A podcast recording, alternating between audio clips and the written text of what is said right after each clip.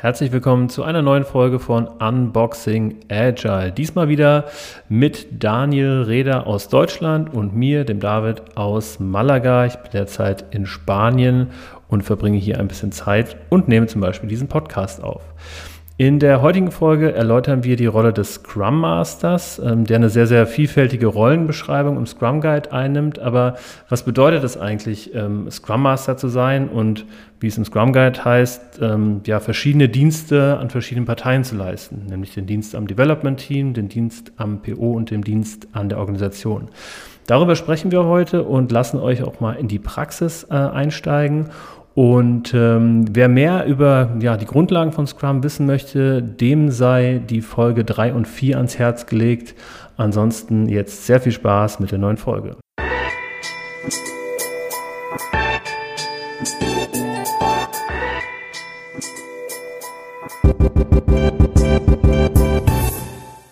Herzlich willkommen bei Unboxing Agile, dein Podcast für effektives und besseres Arbeiten.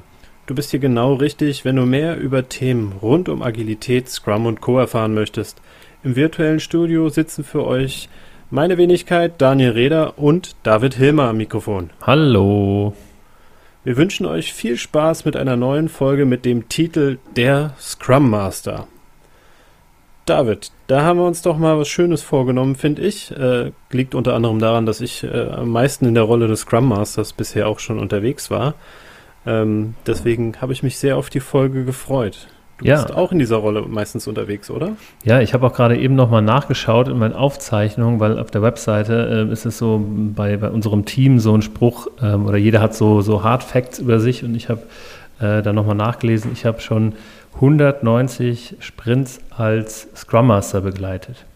Also ähm, war ich auch schon sehr, sehr oft und sehr lange in dieser Rolle. Und deswegen macht mir das natürlich auch besonders Spaß, jetzt da aus der Praxis zu berichten, was denn eigentlich der Scrum Master ist und was er so macht.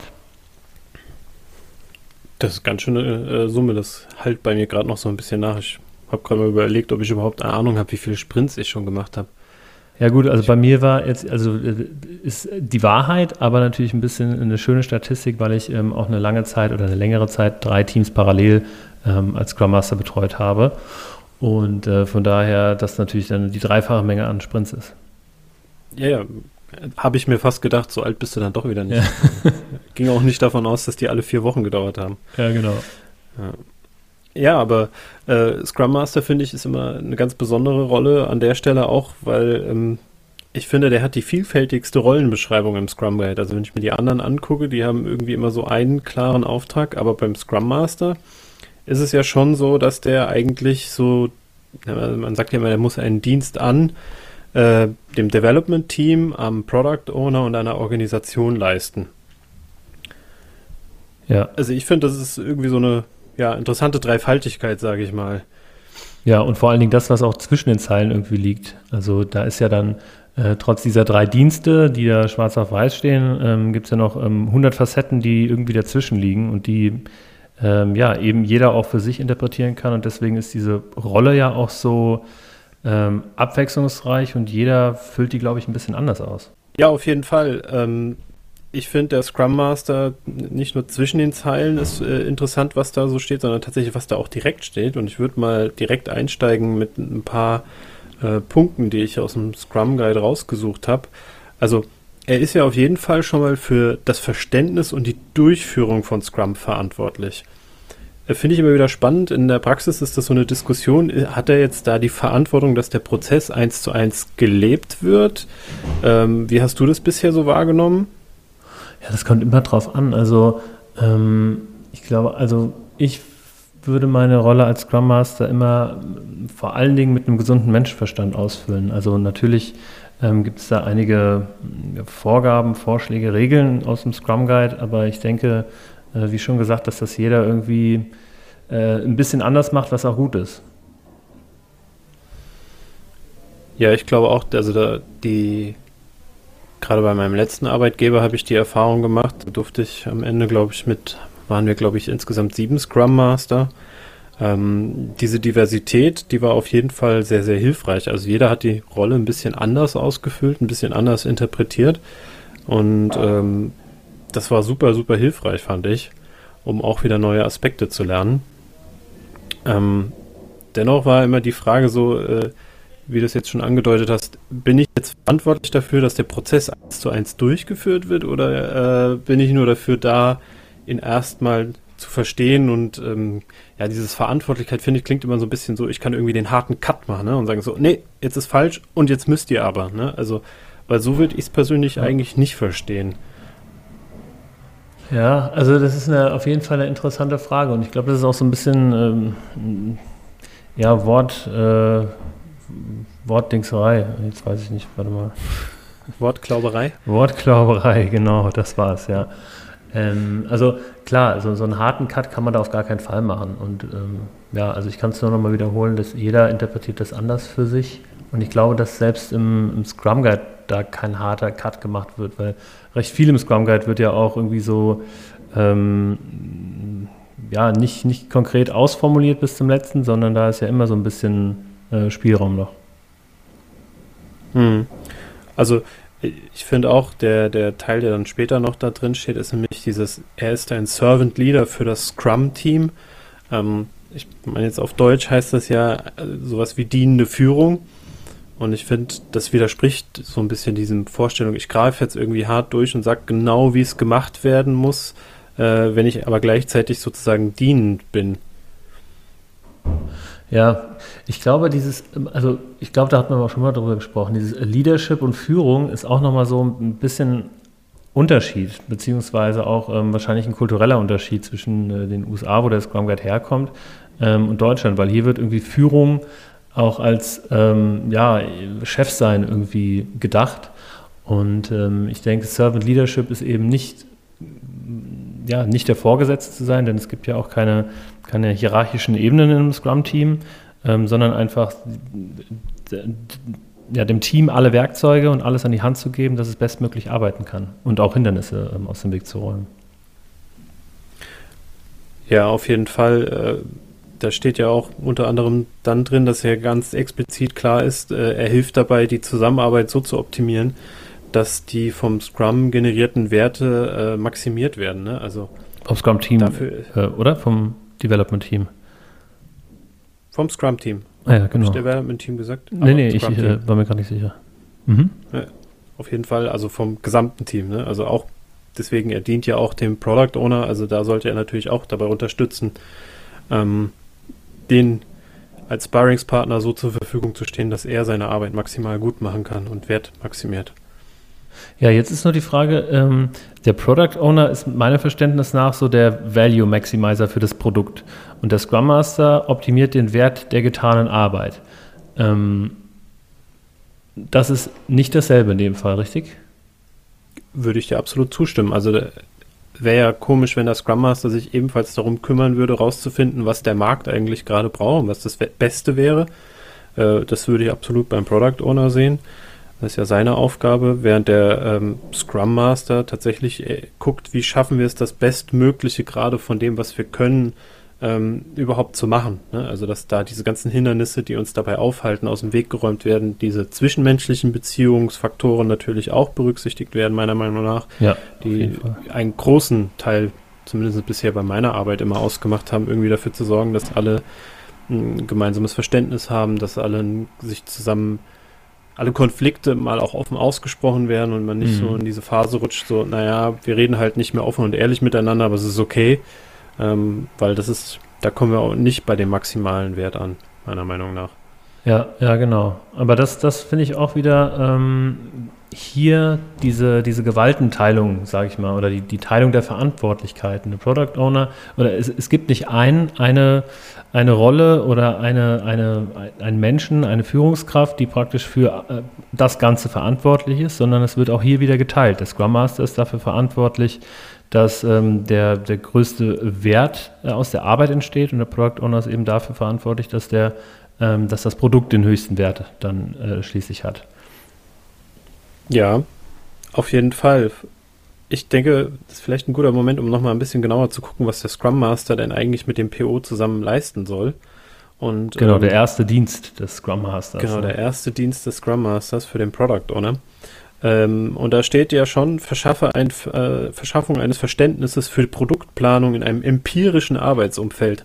Äh, ich finde, das klingt immer so ein bisschen hochgestochen, aber für mich heißt das nichts anderes, als wie dafür zu sorgen, dass ein, ein, ein Product Owner, der vielleicht noch nicht so erfahren ist, versteht, wie er ähm, iterativ, also immer wieder in jedem Sprint sich angucken kann, wie kann äh, er das Produkt besser planen und nicht mit so einem 10-Jahres-Plan, sondern halt tatsächlich so sowas auf, auf Sicht. Wie kriege ich das am besten hin? Genau, empirisch, ne? Ja. ja. Neue Dinge halt auch auszuprobieren und manchmal auch, also ich glaube, das ist dann so die hohe Kunst für so einen Product Owner und die meisten, die ich kenne, denen fällt es eher so schwer, zum manchmal zu sagen, okay, ich weiß gar nicht, was die richtige Lösung ist. Wir vertesten das jetzt vielleicht mhm. mal mit einem AB-Test oder sowas, ne? Also ich baue zwei Versionen von irgendetwas und gucke dann, welche besser ankommt, um dann halt datenbasiert Entscheidungen treffen zu können. Ja, genau, genau. Und da auch ruhig, ähm, ich sag mal, Fehler zuzulassen oder Risiko einzugehen. Ne? Denn durch dieses ähm, iterative, also zyklische Vorgehen ähm, und diesen empirischen Weg haben wir auch immer wieder, oder hat der Product Owner auch immer wieder die Möglichkeit, ähm, das anzupassen, was er denn, was er denn ähm, ja, vertestet hat oder entwickelt lassen hat. Ja. Und das hilft, finde ich, auch ganz stark dabei, was ja dann auch so eine zweite Aufgabe wäre, äh, dafür zu sorgen, dass der Product Owner weiß, wie er das Product Backlog halt richtig anordnet, damit es den größten Wert halt erzeugt. Ne? Also das muss ich ja irgendwie damit, finde ich, koppeln. Also ja. ich kann nicht einfach ein Produkt planen, ohne dass ich, also ohne ins Backlog dann reinzugucken und rauszufinden, okay, was bringt denn jetzt gerade den meisten Wert, was müssen wir eigentlich als nächstes machen? Und das ist halt auch etwas, das muss ich testen, weil das weiß ich ja nicht, weil sonst wäre es, wäre Agilität irgendwie fehl am Platz. Mhm.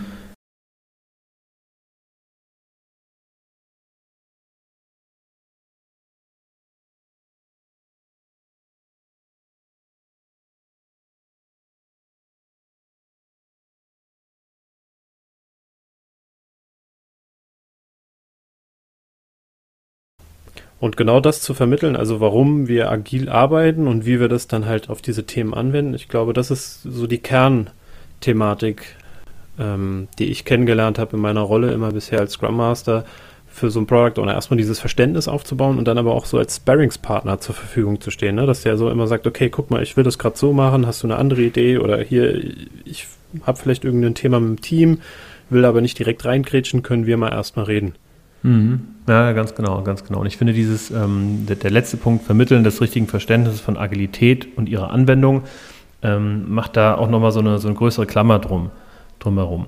Ja klar, dazu gehört äh, eben das äh, ganze Empirische dem näher zu bringen und ihm zu sagen, wie er das, das Backlog am besten anordnet oder Empfehlungen auszusprechen, wie er das am besten anordnet, um, um den größten Wert zu erzeugen.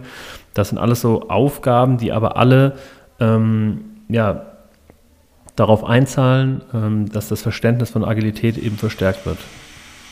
Oder? Ja. ja. Ich finde, was, da sind wir wieder bei den zwischen den Zeilen, was da aber für mich dann auch immer bedeutet, ich muss das als Scrum Master können. Also eigentlich müsste ich so ein bisschen, mindestens ein bisschen, wenn nicht sogar sehr, eigentlich einen Job eines Product Owners können. Oder siehst du das anders? Ja, auf jeden Fall. Also ich glaube, dass es tatsächlich hilft, wenn ich als Scrum Master ähm, Verständnis für das habe, was der Product Owner macht ähm, und natürlich die Aufgaben des Product Owners zumindest in der Theorie kenne, ähm, aber im besten Falle auch schon mal praktisch irgendwie als Projekt- oder Produktmanager irgendwie ähm, Erfahrung hat oder zumindest irgendwie eine Affinität dahin, um dann dem Product Owner bestmöglich helfen zu können. Aber auch hier glaube ich, dass es ähm, ganz auf den Scrum Master ankommt. Wenn ich jetzt überhaupt keine Ahnung habe, was ein Product Ownership ist und was Produktmanagement ist, wo das dann ja auch irgendwie herkommt oder Projektmanagement, ähm, dann habe ich vielleicht andere Stärken als Scrum Master, die ich einspielen kann und fahre das dann ein bisschen zurück. Finde ich auch vollkommen in Ordnung, solange es nicht ein Thema ist, das irgendwie gerade gebraucht wird. Dann sollte ich mich zumindest als Scrum Master darum kümmern, dass äh, der Product Owner jemanden hat, mit dem er sich sperren kann oder wo er sich diese Informationen besorgt. Also den dann einfach allein zu lassen und zu sagen, ja, mir egal, ist nicht meine Verantwortung, das würde ich sagen, ist funktioniert nicht. Oder halt nicht sagen, nicht mir egal, aber so, ja, hast schon recht, kann ich halt nicht, musst du selber zugucken gucken, wie du klarkommst. Ja, ja, genau. Wäre an der Stelle nicht genug. Ja, ja, ganz, ganz genau. Also wenn ich nicht weiß, was oder keinen Schimmer von dem habe, was der Product Owner macht oder wie ich dem helfen kann, dann sollte ich doch zumindest ähm, in der Lage sein, ähm, äh, Hilfe für den Product Owner ähm, zu managen. Also wo, wo, was kann ich tun, damit der Product Owner besser arbeiten kann? Wenn ich keinen Schimmer davon habe, wer kann das dann und wie bringe ich die dann zusammen? Ja, das fände ich auch sehr wichtig. Ich glaube auch, dass das so schon, so mal jetzt kurz und knapp, so ein bisschen vermittelt, was so eine Arbeit ähm, oder so ein Dienst am Product Owner sein könnte. Oder meinst du, ich, hast du noch irgendwas, was wir unbedingt noch erwähnen sollten, was ich gerade nicht auf dem Schirm habe? Mm, also vielleicht noch auf der Soft-Skill-Ebene, sage ich mal, ähm, tritt es ja auch in der Praxis häufiger auf, dass man mal vermitteln muss zwischen Product Owner und Development Team. Wenn da einfach, also da ist ja auch ein bisschen Reibungspotenzial, weil das Development Team äh, versteht vielleicht den Product Owner und den Markt nicht so gut und der Product Owner versteht das Development Team nicht so gut. Und äh, von daher äh, denke ich, ist es auch eine wichtige Aufgabe, da, da als Vermittler da zu sein oder als Vertrauensperson. Sehr guter Punkt, ja. Vor allen Dingen auch da wieder an der Stelle, aber auch die Größe zu haben, wenn man merkt, das ist irgendwie so eskaliert, das kann ich nicht mehr als äh, in meiner Rolle irgendwie bewerkstelligen und sich dann halt Hilfe zu holen. Ne? Also sei es jetzt in Form einer Mediation oder ähnlichen, wenn ich merke, das funktioniert halt nicht. Also da reden wir jetzt natürlich von harten Konflikten, aber auch die kann es zwischen Product Owner und Team geben oder halt auch zwischen Teammitgliedern, also Entwicklungsteammitgliedern. Mhm, genau, ja. Da sind wir schon bei den Entwicklungsteammitgliedern, ne? Äh, der nächste mhm. Punkt, der Dienst des Scrum Masters für das Entwicklungsteam. Ja, fängt direkt an mit dem äh, Coachen des Entwicklungsteams hin zur Selbstorganisation und funktionsübergreifender Teamarbeit. Finde ich eigentlich ganz spannend, weil ich genug Menschen kenne, die würden sagen, naja, Selbstorganisation kann man nicht äh, coachen, das ist äh, in die Wiege gelegt. Ähm, Blödsinn. Nichtsdestotrotz. Meine Meinung. Ja, könnten wir gerne mal eine andere Folge drüber machen. Was ist eigentlich Selbstorganisation? Ähm, Finde ich immer wieder ganz spannend, aber wollte den Punkt einfach nochmal kurz aufgreifen, ja, auf dass das Fall. sehr divers gesehen wird. Ähm, ich jedoch diesen zweiten Teil ganz, ganz wichtig finde, also dieses funktionsübergreifende Teamarbeit. Also heißt ja im Prinzip nichts anderes als dieses klassische Silo-Arbeiten soll halt aufgebrochen werden, meiner Meinung nach. Ähm, und dass die Leute halt, ne, also dass jetzt sage ich mal jemand aus dem Backend oder jemand aus dem Vertrieb, also Softwareentwickler und jemand aus dem Vertrieb oder Marketing oder was auch immer, anfängt zusammenzuarbeiten, nicht zu sagen, ne, interessiert mich nicht, was der macht, ich mache meinen Teil. Ja, ja, ganz genau. Ähm, ich also ich habe mir das gerade jetzt auch nochmal äh, ein, zwei Mal durchgelesen, die funktionsübergreifende Teamarbeit. Ähm, da geht es ja äh, nicht darum, dass ähm, die Teams, also dass das eine Team mit dem anderen Team ähm, gut zusammenarbeitet, sondern dass man innerhalb eines ähm, crossfunktionalen Teams, also wo verschiedene Gewerke miteinander zusammenarbeiten, dass das eben funktioniert. Und das ist ja eine ähm, neue und teilweise ungewohnte Art der Zusammenarbeit, dass man eben nicht mehr in seinem Kreise der Designer oder Vertriebler sitzt und da sich Dinge ausdenkt von, ja, von hier bis dort, sondern dass man das eben äh, ganzheitlich sieht und nicht nur mit seinen Kollegen da sitzt, die vom gleichen Gewerk sind, sondern mit Frontend, Backend, äh, Planung, QA, was da auch immer dazukommt. Und das ist, denke ich, eine ja, Umgewöhnung und da sehe ich auch den Scrum Master ähm, auf jeden Fall als Coach, dem Team dabei zu helfen, es zu enablen, äh, eben funktionsübergreifend und crossfunktional zusammenzuarbeiten. Auf jeden Fall.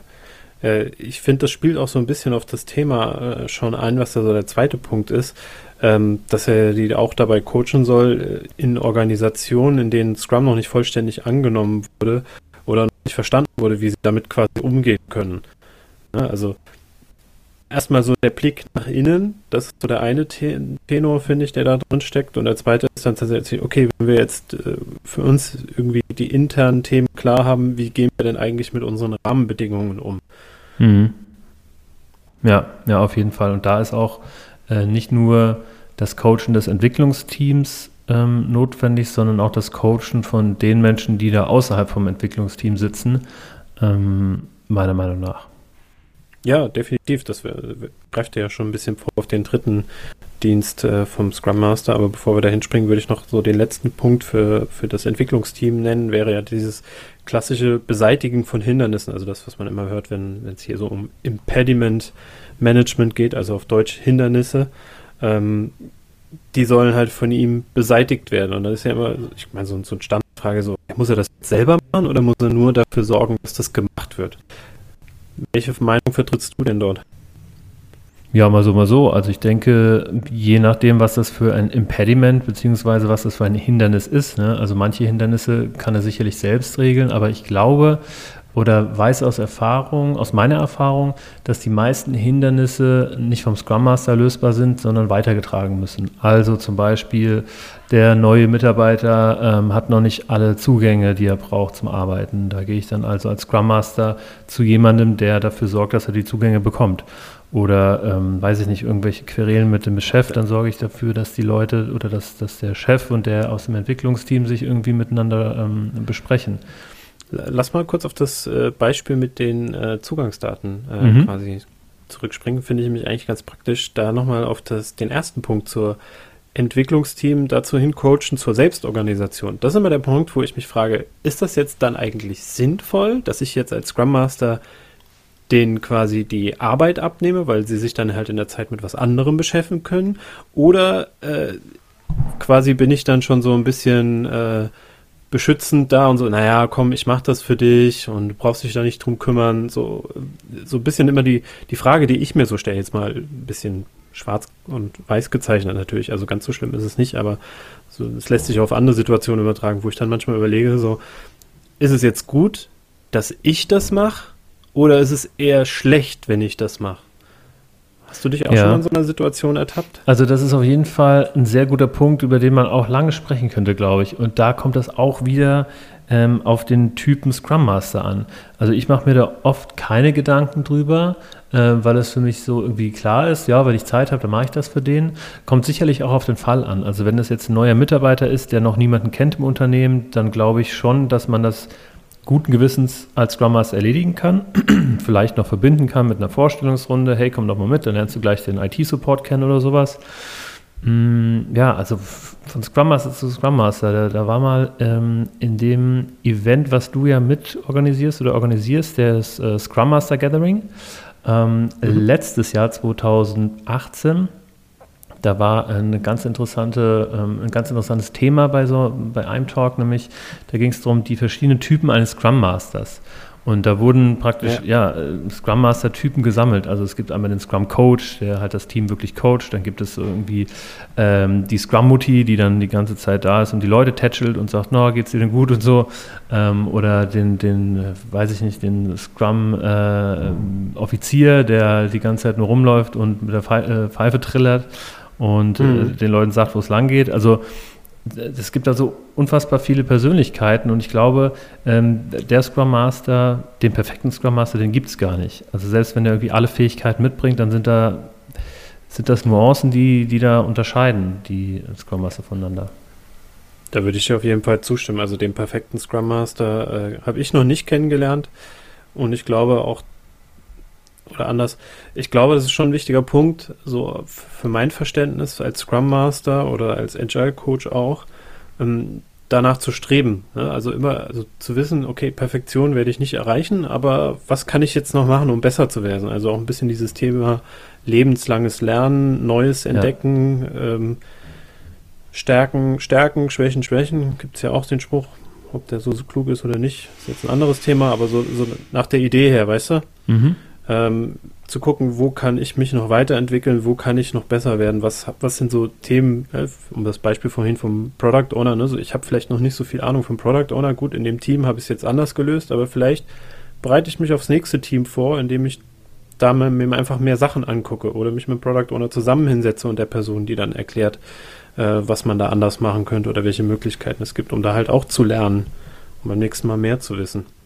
Ja, ja, ja, auf jeden Fall. Also das sehe ich sogar als Kernkompetenz vom Scrum Master, äh, dieses Thema lebenslanges Lernen, dass der das äh, in sich trägt, dass er sich immer wieder informiert. Ich glaube, wenn, wenn ich ähm, eine Stellenbeschreibung für einen Scrum Master rausgeben würde, dann würde da auf jeden Fall auch drinstehen, dass äh, zu seinem beruflichen Alltag dazugehört, dass er sich immer auf dem neuesten Stand hält, informiert. Äh, und das, da gehört es auch mal dazu, dass, dass man den Scrum Master sieht, wie er ein Buch liest bei der Arbeit oder in irgendwelchen äh, Foren sich aufhält und neue, neue Erkenntnisse sammelt, äh, entweder prozessual oder, ähm, oder wie er eben das Team unterstützen kann. Also das gehört auf jeden Fall ähm, zwingend, glaube ich, dazu, dass ein Scrum Master immer daran interessiert ist, sich ähm, weiterzuentwickeln. Ja, ich finde da auch immer diesen äh, Satz, der ist nicht von mir, aber äh, irgendwo habe ich den mal aufgeschnappt oder, oder die Aussage. Ein Scrum Master lernt nicht nur für sich selbst, sondern er lernt auch für die anderen mit. Also es klingt jetzt so ein bisschen mhm. übergriffig, aber gemeint ist damit halt, manchmal lerne ich ja was, das kann ich nicht direkt anwenden oder das hilft mir nicht so direkt. Ich bin jetzt kein Softwareentwickler zum Beispiel, aber trotzdem kenne ich mich so mit dem Thema äh, ein bisschen aus, wie man gut entwickeln kann. Also, ne, also jetzt mhm. halt Buzzword, Continuous Integration, Continuous Development. Das sind so Themen, die sollte ich schon auf dem Schirm haben, weil irgendwann muss ich sie in dem Team dann vielleicht doch schon mal sagen, hey, übrigens gibt's das hier noch. Ja, ich muss da nicht vielleicht Experte drin sein, aber ich muss sie mindestens wissen, dass es das gibt. Genau. Damit sie ja. halt auch mal da reingucken können, so, okay, warum ist das für uns hilfreich oder zu merken, dass es irgendwie vielleicht Probleme löst, die wir jetzt gerade haben. Und wenn ich das nicht weiß, werden diese Probleme und das Team das halt auch nicht weiß, jetzt, das war jetzt natürlich die Prämisse, mhm. das Team weiß, kennt das selber nicht, ähm, dann habe ich ein Problem. Also lerne ich halt auch immer mit. Also auch unter dem Aspekt lerne ich manchmal Dinge, wo ich denke so, okay, so ich direkt brauche das nicht, aber zwei Tage später kommt jemand über den Weg und sagt, hey, guck mal, das habe ich gerade gelesen oder gehört oder hat mir jemand empfohlen, vielleicht ist das was für dich. Mhm. Und die freuen sich dann immer. Ja, ja, genau.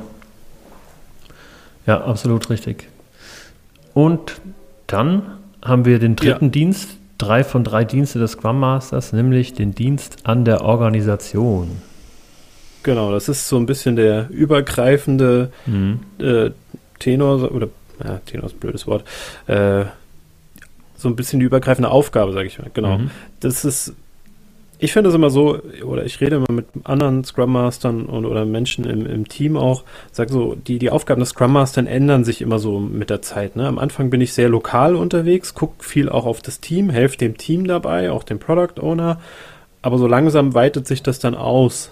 Ne? Und dann auch die Organisation mehr daran zu machen, außer ich bin natürlich schon, bevor das Team quasi irgendwie entsteht und die Organisation hat das noch nie gemacht, ähm, dann gehe ich natürlich direkt vorne weg und rede mit der Organisation. Ja. Also mit einer Organisation reden kann man nicht, aber mit Leuten, die äh, da Verantwortung haben und erkläre denen, was eigentlich alles passieren muss. Also bereite das vor. Das ist ja auch einer der Aufgaben. Ne? Also Plan der Scrum-Implementierung im Unternehmen ist definitiv eine Aufgabe vom Scrum Master. Ja, das sehe ich auch so. Und ähm, auch da mit anderen Scrum Mastern zusammenzuarbeiten oder da, äh, wenn das Unternehmen kleiner ist, dann ähm, das alleine vorantreiben. Denn darum geht es ja, dass, dass man, also Scrum kann eigentlich ähm, immer nur der erste Schritt sein, irgendwie zu einem agilen Unternehmen oder zur Business-Agilität und ähm, funktioniert ja oft nur irgendwie mit, oder eigentlich immer so nur in kleinen Teams und ähm, es könnte da mehrere kleine Teams geben und so kann sich das dann über die Organisation ausbreiten, ähm, ja, bis man schließlich eine agile Organisation hat und da müssen natürlich auch alle Bescheid wissen, auch die, die nicht mit Scrum arbeiten, wie denn Scrum funktioniert. Ja, also genau, wie sie eigentlich auch wissen, wie kann ich jetzt mit den Teams zukünftig zusammenarbeiten, die jetzt vielleicht nach dem Framework, also nach dem Rahmenwerk arbeiten ähm, und was ändert sich da vielleicht? Vielleicht muss ich auch in der Organisationsstruktur tatsächlich was ändern, weil manche Dinge vielleicht irgendwie vorher gar nicht gegangen sind. Ich sage jetzt mal so ein klassisches Organigramm, wo ich irgendwie die Leute in der Linie sitzen habe und dann versuche ich die 20 Prozent irgendwie in Teams einzugeben. Da kann ich als Scrum Master schon die Prophezeiung machen, das wird wahrscheinlich nicht funktionieren. Ja, ganz Sehr genau. wahrscheinlich sogar. Ne? Und dann, dann zu sagen, okay, vielleicht müssen wir das auskoppeln oder hundertprozentig freistellen. Also wie auch immer da eine Lösung aussehen mag. Mhm. Ja, ganz genau. Ja, weil dann ist auch wieder die Frage, wenn ich hier noch in der Linie stecke, äh, wem bin ich denn jetzt eigentlich unterstellt? Ja, also wer ist denn eigentlich für mich an der Stelle verantwortlich? Laufe ich irgendwie noch äh, jede Woche bei meinem Chef vorbei und sage dem eigentlich, was ich mache? Oder äh, mhm. sind so Fragen, die dann meiner Erfahrung nach auch auftauchen, wo man mal ein bisschen genauer hingucken kann. Ja, absolut. Aber zusammenfassend würde ich sagen, beim, beim Dienst an der Organisation geht es wirklich darum zu sagen, bei der Einführung zu helfen, bei der Umsetzung von Scrum und alle, die es dann irgendwie betrifft oder die in Berührung damit kommen werden, mindestens denen zu erklären, was, was wird da passieren und warum und was heißt das für die und da auch zu unterstützen. Ja, ganz genau. Also so würde ich das auch zusammenfassen. Ähm, und vor allen Dingen eben vom Kleinen ins Große im Normalfall. Ähm, und ich habe auch mal einen Spruch aufgeschnappt, der da heißt, die ähm, größte oder höchste Aufgabe des Scrum Masters ist es eigentlich, sich selber überflüssig zu machen. Ähm, also er arbeitet jeden Tag daran, seine Stelle, seine eigene Stelle abzubauen, indem er dem Team hilft, ähm, alleine zu arbeiten, die Scrum-Regeln zu verstehen, ähm, die, die Werte und Prinzipien hinter Agilität oder agilen Arbeit zu verstehen. Danach hilft er äh, der Organisation dabei und ähm, ja, theoretisch könnte dann irgendwie weg, so die, die These. Ja, da, da, lange Zeit habe ich das auch so ein bisschen für mich als Credo gehabt. Mittlerweile bin ich aber an einem anderen Punkt, wo ich sage, als Rolle ja, vielleicht.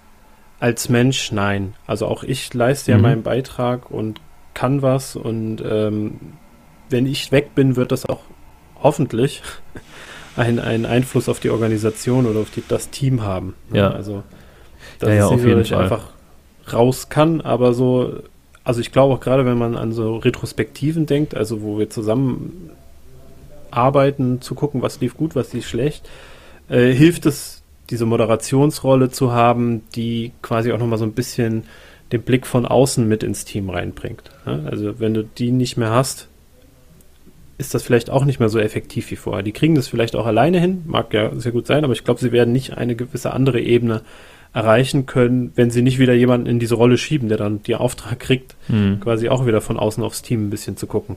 Ja, ja, ja, ja. Mhm. Okay, aber zusammenfassend lässt sich ja dann sagen, es gibt drei Dienste, die der Scrum Master erfüllen soll in seiner Rolle als dienende Führung.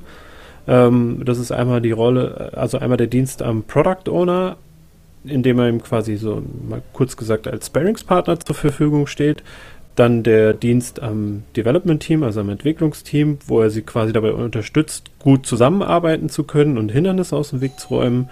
Und das dritte ist quasi der Organisation dabei zu helfen, zu verstehen, wie Scrum funktioniert und was das für die Organisation bedeutet und wo vielleicht Anpassungen stattfinden müssen.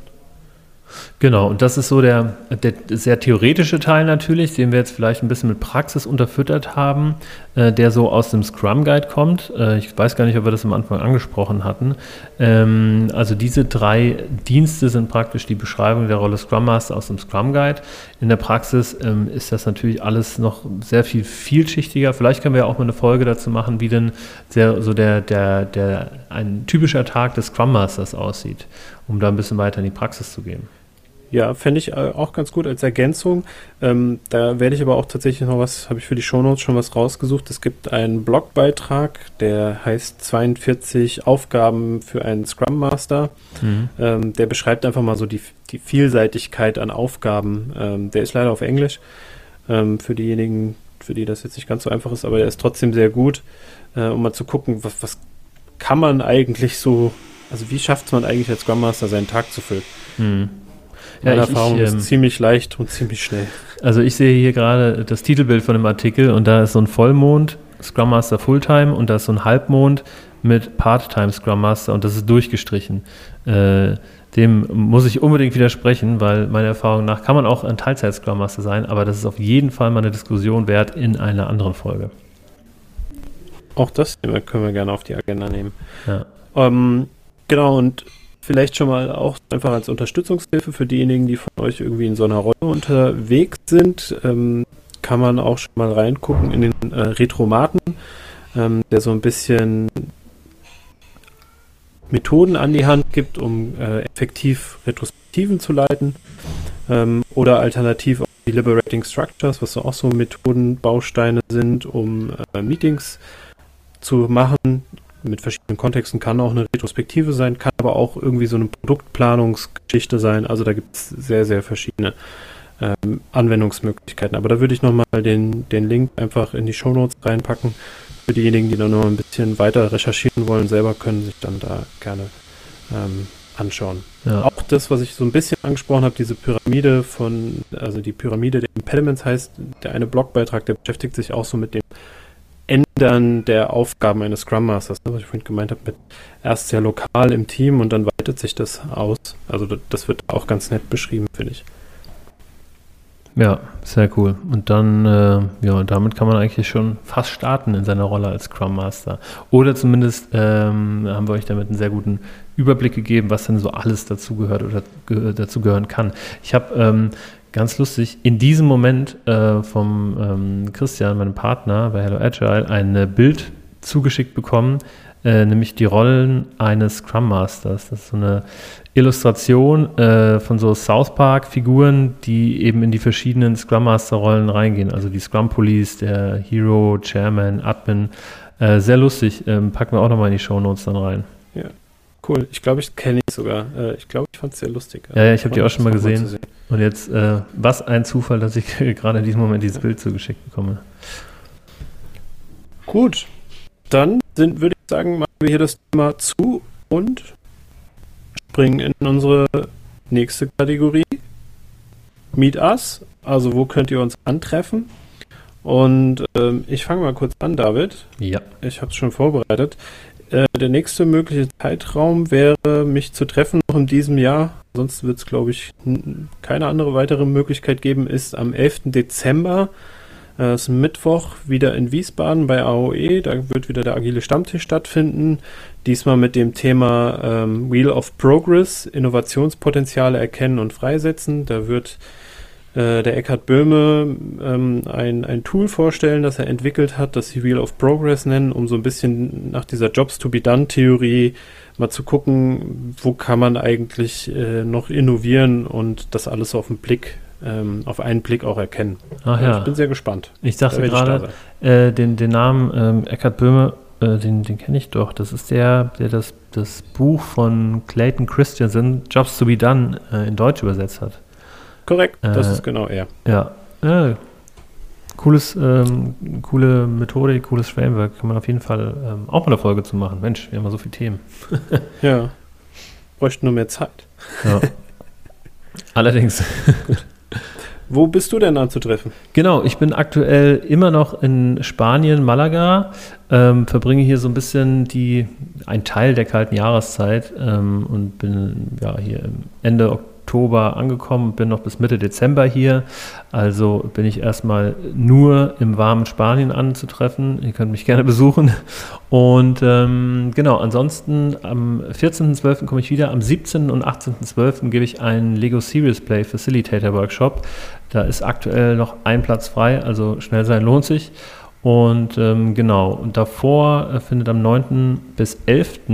Dezember ein ähm, Workshop statt, ähm, nämlich ein Kombi-Workshop zum zertifizierten Scrum Master und Product Owner an drei Tagen. Da bin ich selber nicht Trainer, aber mein eben angesprochener Partner Christian. Und ähm, da sind, glaube ich, auch nur noch drei, zwei, drei Plätze frei. Genau, genug der Eigenwerbung. Ähm, ich bin sicherlich auch demnächst mal wieder auf dem einen oder anderen äh, Event anzutreffen und ähm, ja, freue mich da drauf, auf den Austausch und auf äh, viele Leute, die sagen, Mensch, ich habe dich doch im Podcast gehört. Ja. Das ist mir auch schon ein paar Mal jetzt passiert. Ja, das ist. Arbeitskollegen cool. auch erzählen, so, mein Mann oder meine Frau hört übrigens deinen Podcast. Ah, okay, cool. Ja. Danke. ja, ist auf jeden Fall so ein, so ein kleiner Eisbrecher. Ähm, so, so ein, ja, dass man gleich irgendwie ein Thema hat, über das man sprechen kann. Ja. Okay, die ich nächste Kategorie. Ah, sorry.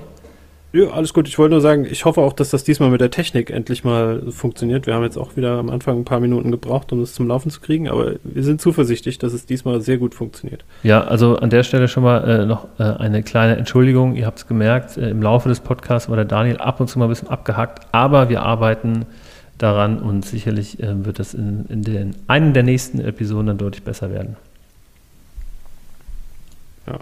Und jetzt zur nächsten Kategorie. Tweet of the Week. Genau. Ich fange mal wieder kurz an. Äh, ich habe einen von MKY Schnitzel, das ist äh, das Pseudonym für Mark Lamberts. Da ist ein Bild, äh, wo er hat es kommentiert mit Lold hart, also ziemlich hart gelacht. Ich musste leider auch lachen, als ich es gesehen habe. Man sieht so einen Konferenztisch von, sage ich mal, alten weißen Männern sitzen da so ein bisschen dran und eine Dame Und äh, im Hintergrund sieht man ein, ein Schild mit Profits und Sales, wo quasi das Diagramm nur nach unten zeigt und dann so äh, das Kommentar der Dame, so interpretiert es zumindestens What if we don't change at all and something's magical just happens? Also auf Deutsch, also wie wäre es, wir ändern einfach nichts und irgendwas Magisches wird schon passieren. Ja, ähm, sehr gut. Finde ich, ist zeigt einfach wunderbar, wie manche Firmen tatsächlich mit solchen Themen umgehen, wo ich mich auch frage, so, äh, okay, glaubt ihr wirklich, da kommt eine Fee und sagt, wünscht dir was und es passiert irgendwas Magisches danach und alles ist gut, aber ja, das hat erschreckend viel, finde ich, mit der Realität von großen Unternehmen oder großen Organisationen zu, zu tun. Also mhm. äh, wenn ich mir irgendwie jetzt als ganz großes Beispiel das Thema Klimawandel irgendwie vornehme, äh, stellvertretend für jedes so ein großes Thema, wo man einfach erst dann handelt, wenn man merkt, oh, jetzt ist es zu spät, jetzt können wir nur noch irgendwie äh, Schäden eingrenzen. Äh, denn wir wissen alle irgendwie, das Thema kommt und ist da, Klimawandel, aber es wird ja, immer noch nicht so richtig ernst genommen. Und so ist es halt auch in vielen Organisationen. Ja, die, die Zahlen sind irgendwie schwächeln seit Jahren, aber äh, noch ist es nicht, nicht so schlimm, dass wir mal äh, was ändern müssten. Ja, stimme ich dir zu. Welchen Tweet hast du denn rausgesucht? Ich habe mir rausgesucht ähm, von Oliver Zilken, O Zilken ist der Twitter-Handle, mhm. ähm, nämlich folgender, nachdem wir in, äh, nee, nachdem wir die letzten Jahre Beyond Scrum, Beyond Management, Beyond Agile, Agile Design Thinking und Working Out Loud Change hatten, können wir nicht mal einfach wieder von vorne anfangen, statt mit dem nächsten Hype? Am Anfang war irgendwo mal der gesunde Menschenverstand. Mhm. Ja, also das äh, ein, ein Tweet, der auf diese ganzen ja, was, was kommt denn eigentlich nach Scrum und ähm, was, was, also wann wird die nächste oder was ist die nächste Sau, die durchs Dorf getrieben wird? Und ähm, ja, irgendwie, egal was wir machen, egal welche Methode wir anwenden oder welches Framework wir nutzen, ob agil oder nicht, ich glaube, wenn wir alle irgendwie mit dem gesunden Menschenverstand handeln würden, äh, dann hätten wir wesentlich weniger Probleme oft. Ähm, und ich glaube, dass Agilität oder dass auch die Aufgabe des Scrum Masters ist, auf äh, den gesunden Menschenverstand hinzuweisen und darauf zu appellieren. Hm. Ja. Ja, schönes Schlusswort, würde ich sagen. Ja, oder? Ja, dann äh, kannst du nämlich gerade das Outro noch äh, äh, reinsprechen und dann kann ich nämlich zu meinem Sohn und meiner Frau gehen und Kaffee trinken. Ja, das. Ich weiß nicht, was äh, du noch so vorhast. Ja, ich arbeite hier noch ein bisschen in Malaga. Wir haben das erste Mal schlechtes Wetter hier tatsächlich. Ähm, mhm. Aber immer noch so schöne 15, 16 Grad. Okay, ja. also. Äh, aushaltbar. Äh, genau, auf jeden Fall aushaltbar. In dem Sinne, äh, schöne Grüße aus Malaga und ähm, von dir, wo bist du gerade in Mainz? Ich bin gerade in Mainz, korrekt. Genau, und aus Mainz ähm, von uns beiden. Schön, dass ihr wieder dabei wart. Ähm, diese Folge hat jetzt ein Ende. Wenn euch das ganze Thema gefällt, äh, dann folgt uns doch gerne auf Twitter unter dem Twitter-Handle Unboxing Agile. Ähm, folgt uns auf allen bekannten Spotify, äh, nicht Spotify-Formen, sondern Plattformen wie zum Beispiel Spotify oder ähm, Apple Podcast und ähm, lasst vielleicht ein Like da und wir freuen uns schon, euch das nächste Mal wieder begrüßen zu können. Bis dann, ciao, ciao. Ciao.